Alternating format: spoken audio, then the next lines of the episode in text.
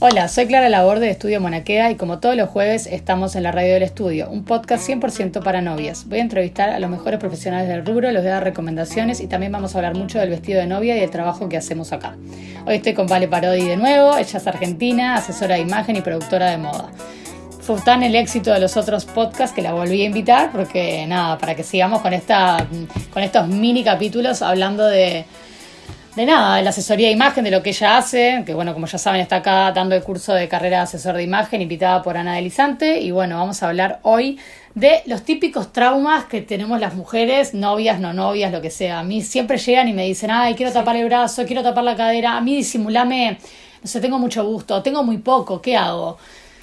Quiero, que nos des tips, ¿vale? Este, contanos, este, nada, con todo lo que estás enseñando, este, ¿cómo, cómo hacemos como con estos traumas? Este, nada, vamos capaz que enumerándolos. Vamos enumerándolos, sí, bueno, hola a todas, hola Clarín, gracias por invitarme nuevamente.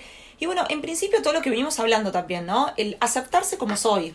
A ver, eh, hoy estamos muy expuestas las redes sociales, eh, digamos, todo lo que es la tele, revistas, ¿no? Y está bueno, yo siempre digo, mirar a la otra o al otro para inspirarme pero no para querer ser como la otra persona. ¿no? El, poder aceptarme como soy me parece que prima ante todo. Eh, el poder empezar a amigarme. Es muy importante. Y claro, porque si no uno vive todo el tiempo en la negatividad y queriendo algo que no tengo. Entonces, con eso tenés dos opciones. Eh, o, o peleas y luchas toda la vida, o te amigas y vivís feliz, tranquilo y relajado. O sea, son dos opciones y la decisión está en uno. Es, es así de simple. Después, esa simplicidad hay que llevarla a la práctica del día a día. Perfecto. si yo empiezo a decir, bueno, a ver, pero ¿qué hago con lo que tengo? No me gusta mi nariz, no me gustan mis piernas, mido un metro cincuenta, peso tanto. Bueno, a ver, los dos caminos están acá, ¿no? Y, y cualquier coach o psicólogo, digamos que lleva su proceso y te va a alinear, a encaminar para que uno pueda mejorar. Pero la decisión siempre está en uno.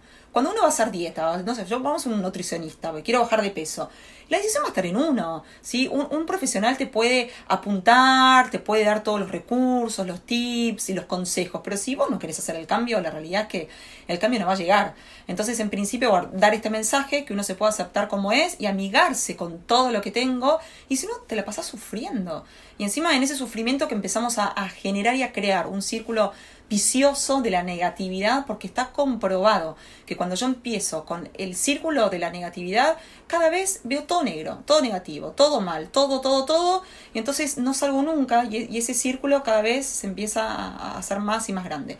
En cambio, cuando de a poquito empiezo a sembrar ese positivo, digo, bueno, a ver, espera, no me gustan mis piernas, ok, pero ¿qué, me gusta de mi cuerpo? ¿Qué me gusta de mi cara? ¿Tengo un lindo pelo? ¿Tengo una linda nariz? ¿Tengo lindos ojos? Y me empiezo a agarrar de eso y empiezo a tratar de, de crear ese círculo virtuoso vicioso lo empiezo a convertir en el círculo virtuoso. Es que ya te cambia la actitud. Te cambia la actitud. Te cambia la actitud. Y cuando te cambia la actitud, ¿cuántas veces vemos a una mujer que decís, tiene una onda, capaz que no es tan linda, pero al final es como que, pa, es espectacular, porque, no sé. Y, también es subjetivo, qué es lindo y qué es feo, quién es linda y A ver, el, gusto es personal, entonces digamos que no, no, no hay estereotipos, de, o sea, nadie puede decir lo que es lindo o lo que es feo, ¿sí? Pero sí amigarse con lo que uno, tiene lo que uno tiene y empezar a trabajarlo, ¿no? Eso me parece que es como el mensaje clave. Y una vez que empiezo a amigarme con eso, de a poquitito hay como estos trabajos, estos tips, estos ejercicios para hacer. Entonces tiene que ver con esto. Eh, a ver, vamos a poner el ejemplo no sé, no, no me gustan mis piernas y, y, no me, me, cuesta porque claramente me quita seguridad, porque no me siento segura.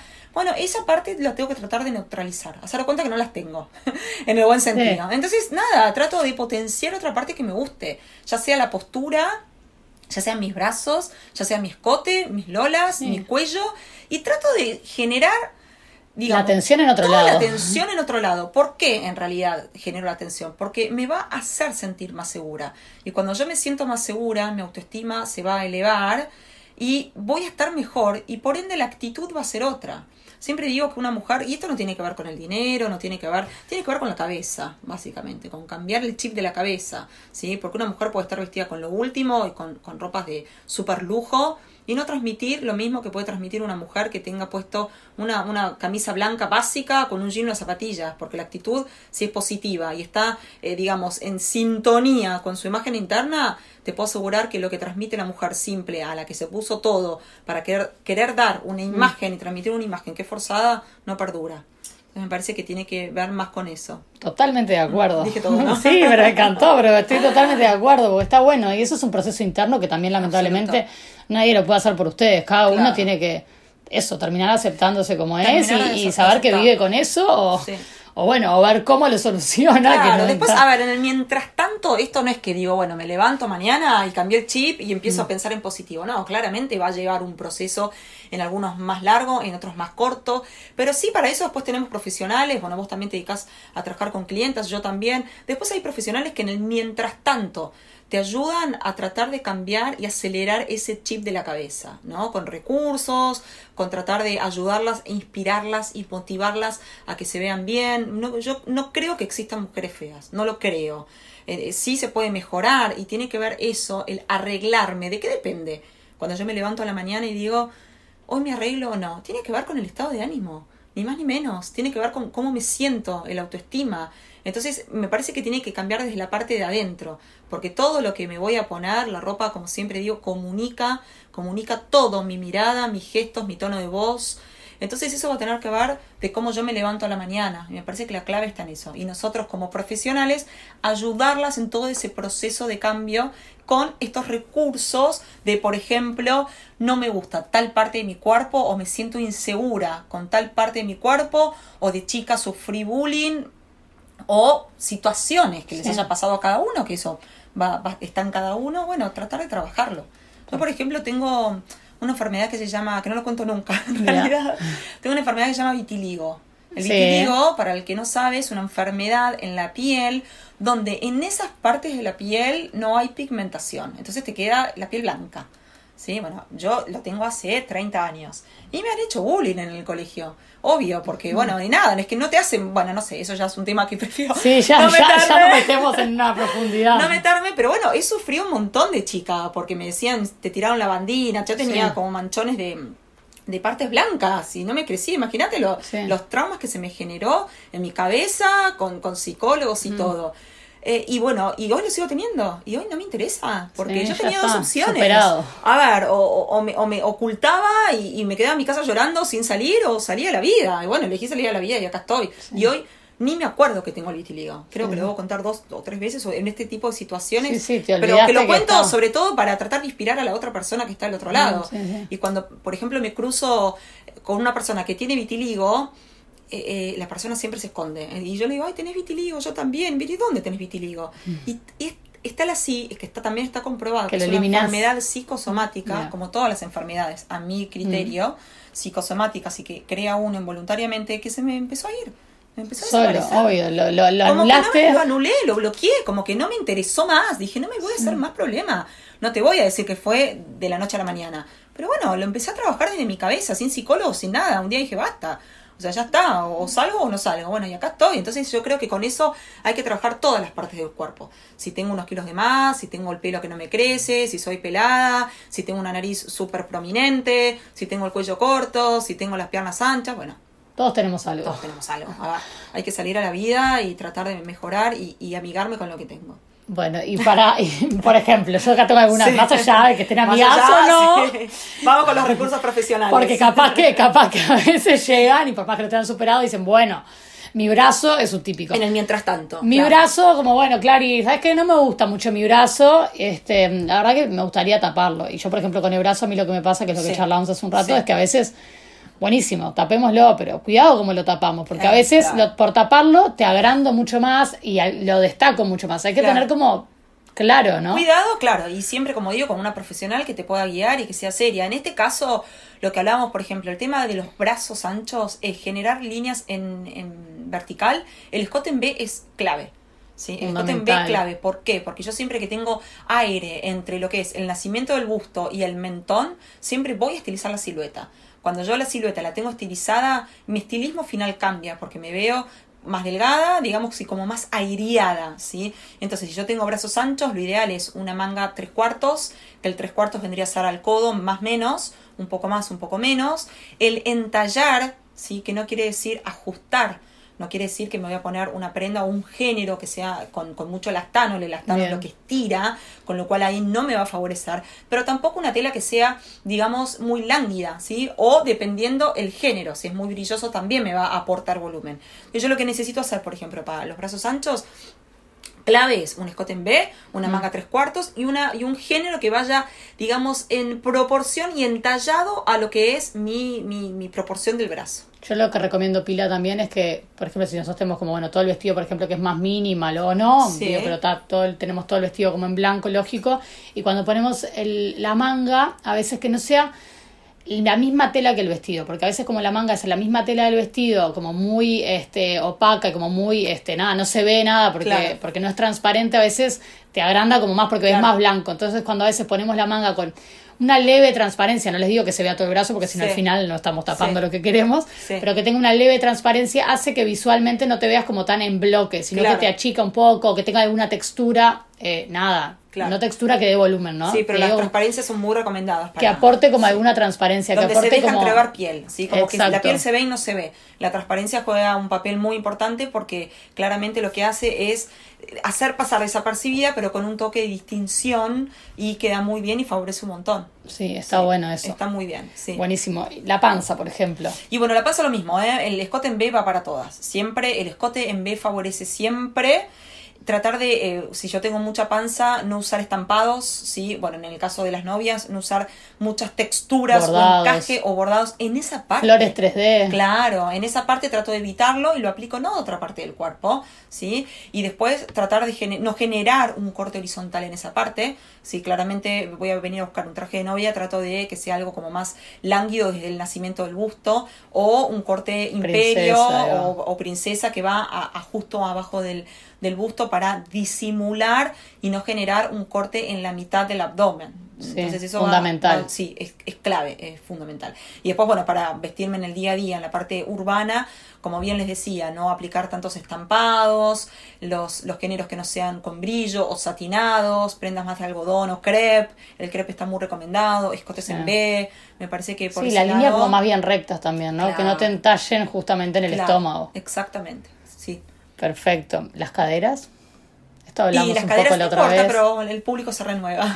sí, tal cual. Y las caderas eh, tratamos de generar un foco de atención en otra parte, pero para, digamos, no generar foco de atención, trato de buscar pantalones que no tengan bolsillos laterales, que no tengan ninguna plique en la zona del costado o en el lateral. Bueno, las novias pilas me piden, me piden, ah, quiero bolsillos, le digo, bueno, buenísimo, yo tengo bolsillos, acá te genero un volumen, ahí tengo, tengo como la bolsita del bolsillo. Pero capaz, si quiere, vamos a imaginar que tiene un cuerpo triángulo y quiere mm. bolsillos, el bolsillo capaz no se lo vas a aplicar tanto en lateral, mm. sino más bien de la parte frontal, donde cree, donde está el, el psoas o la parte del mm. muslo. Entonces ahí ella está contenta porque tiene un bolsillo, pero al generar esa línea vertical, y capaz el bolsillo, en vez de hacerlo tan en redondo o en una línea horizontal, se lo haces más en una línea vertical y capaz le favorece. ¿Yo sabes lo que les hago? Se los hago sin, sin, sin bolsa, se los hago falso. Claro. Porque en realidad es más como el sentimiento de meter, la, mano, ¿no? Claro. Entonces, como le digo, bueno, no te pongo la bolsa, entonces no te da volumen, pero vos te podés poner las manos, tipo, podés sentirte como más cómodo. el bolsillo es súper canchero de tendencia y te da seguridad. Exacto. El bolsillo da seguridad, no sabes qué hacer con las manos, la, la del bolsillo y siempre queda bien, entonces está bueno, está muy bueno. Es verdad. A ver, otro trauma, la altura, o altas o bajas, porque para los dos lados hay, hay traumas. Altas o bajas. Bueno, un mito que yo quiero derribar, y está bueno tu mm. pregunta, Clary, porque dicen, pero si yo soy petiza. Bueno, yo lo puedo decir mm, desde la experiencia porque les reitero, mido un metro cincuenta y seis. Mm.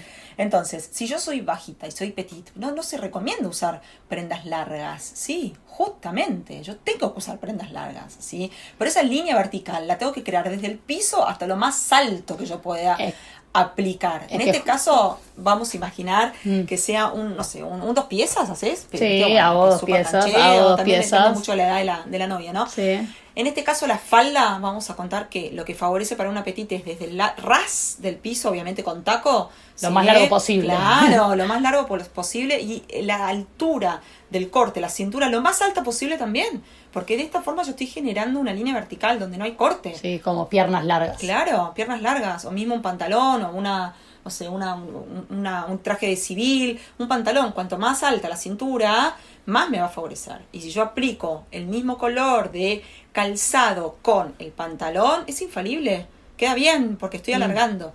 Si a esto, a una petit, le agrego un escote en B, no falla, porque el escote en B siempre nos ayuda a estilizar. Entonces acá tengo dos recursos y cuando yo empiezo o quiero estilizar una silueta, empiezo desde abajo hacia arriba, ¿sí? A trabajar todos los bloques. Perfecto. En, lo que en una petit, por ejemplo, el largo midi no es lo más recomendado. No. Eso no. te corta. Eso te corta. ¿Por qué? Porque te genera una línea horizontal en, el- en, el- en los tobillos, en el corte midi. Pero vamos a imaginar que esa mujer quiere usar un corte midi. ¿sí? Lo que tiene que hacer es no generar corte en la parte de arriba, Perfecto. dentro de todo. Trata de buscar ese recurso. Perfecto. Y si es alta, capaz que sí, ahí sí, un largo midi, Claro. jugar con irregularidades, se pueden jugar con cortes Totalmente. horizontales. Todo lo que lo no hacemos contrario. en, un, en una petit lo aplicamos en la, en la mujer alta, ¿no? Eso es lo que, lo que hacemos, digamos. Perfecto. A ver qué otra cosa. El busto. El busto es un tema. O sea, o tienen mucho o tienen poco. O sea, siempre hay desconformidad. Sí, o sea, sí. tengo mucho, no, tengo mucho, no sé qué hacer, Clary, o soy chata, ¿qué hago? Sí. Bueno, a ver, si soy chata, eh, está bueno porque en realidad lo que yo trato de generar es volumen a través de volados. El volado es clave, el volado no pasa de moda, más menos, pero el volado siempre está. O generar una textura diferente, hacer este juego de, eh, digamos, texturas lisa con eh, encajes. Un buen momento para las flores apliques. 3D, tres Claro. Poner cosas. Claro, sí, lo mismo pasa en los trajes de baño. Soy chata y me pongo, digamos, un, un estampado en la parte de arriba y un liso en la parte de abajo. Mm. Visualmente me está equiparando y equilibrando. Un volado o un escote irregular. Todo lo que me genere volumen lo aplicamos ahí. Y de vuelta, el escote en B para los dos. Para tener mucho y para tener poco es un Siempre- tremendo escote. Claro, es un tremendo escote, es, es como el básico. Mm. Y después si tengo mucho escote, el escote en B favorece no generar, digamos, esta composición de texturas, tratar de neutralizarlo, colores oscuros o, digamos, telas que no tengan volumen, como el satén, como Mm. los encajes, los brillos, bueno, todo eso siempre que me aporta un volumen extra, trato de no aplicarlo cuando tengo mucho, mucho gusto, ¿no? Perfecto, me parece que con esas claves es como. Sí. ¿Se te ocurre alguna cosa más? No, y ¿Algún- para el gusto, digamos, si tengo mucho gusto, no competir con accesorios, con, con collares. Eh, la verdad es que en ese caso se prefieren unos aros que sean alargados, siempre Mm. todo lo que es vertical Bien. nos ayuda a estilizar. Entonces, en este caso, trato de no competir con el gusto si me aplico un, un collar que no va a favorecer. Espectacular. Creo que está claro. está súper claro. No sé, ¿se te ocurre algún Después la trauma prueba más? y, y- y la teoría, llevarla a la práctica, es- claramente. Es, todo un tema. Claramente. Yo creo que esos son como los traumas más, este, más claros. Así no se me ocurre así como ningún otro. Y los brazos, yo veo mucho el tema de los brazos. En los brazos sí, Mm. eh, es, es- pero es en todo Bra- tipo. sí, de- de- sí, de- a veces tiene unos brazos chiquititos. Sí, sí, sí, sí. Los brazos Pero es, es como- sí, sí. sí, porque aparte es lo más difícil porque por lo general es donde más se acumula también la, la grasa, el abdomen, los brazos y la- las caderas, Mm. digamos. Son esos, esos tres puntos débiles que, que, bueno, como contábamos al principio, hay recursos y formas para trabajarlo, pero claramente depende de, de una. De una. Sí. Bueno, tremendos tips, vale, gracias. No sé bien cuándo va a salir este podcast, pero no hay, no, no hay un reenganche ni va a haber un segundo, ni, ni capaz que hay un segundo curso. porque- Seguramente, vamos a empezar con, con marzo, la verdad que hay muchas chicas inscriptas, eh, están averiguando un montón y seguramente va a haber un Va a haber una segunda, está por las Sí. dudas, porque ahorita aparte el podcast queda Sí. acá como queda como colgado, Colgado. y capaz que aparece alguien, no sé, que lo escuchó en septiembre y ya Claro, terminó el curso, claro. bueno, nada, se, Se fijan. contactan con Ana Se y fijan y, ven. y ahí ven. Por la duda que alguien quede tentado, así Claro. más tarde. Bueno, muchas gracias, nos vemos el jueves que viene en un nuevo capítulo de la radio del estudio.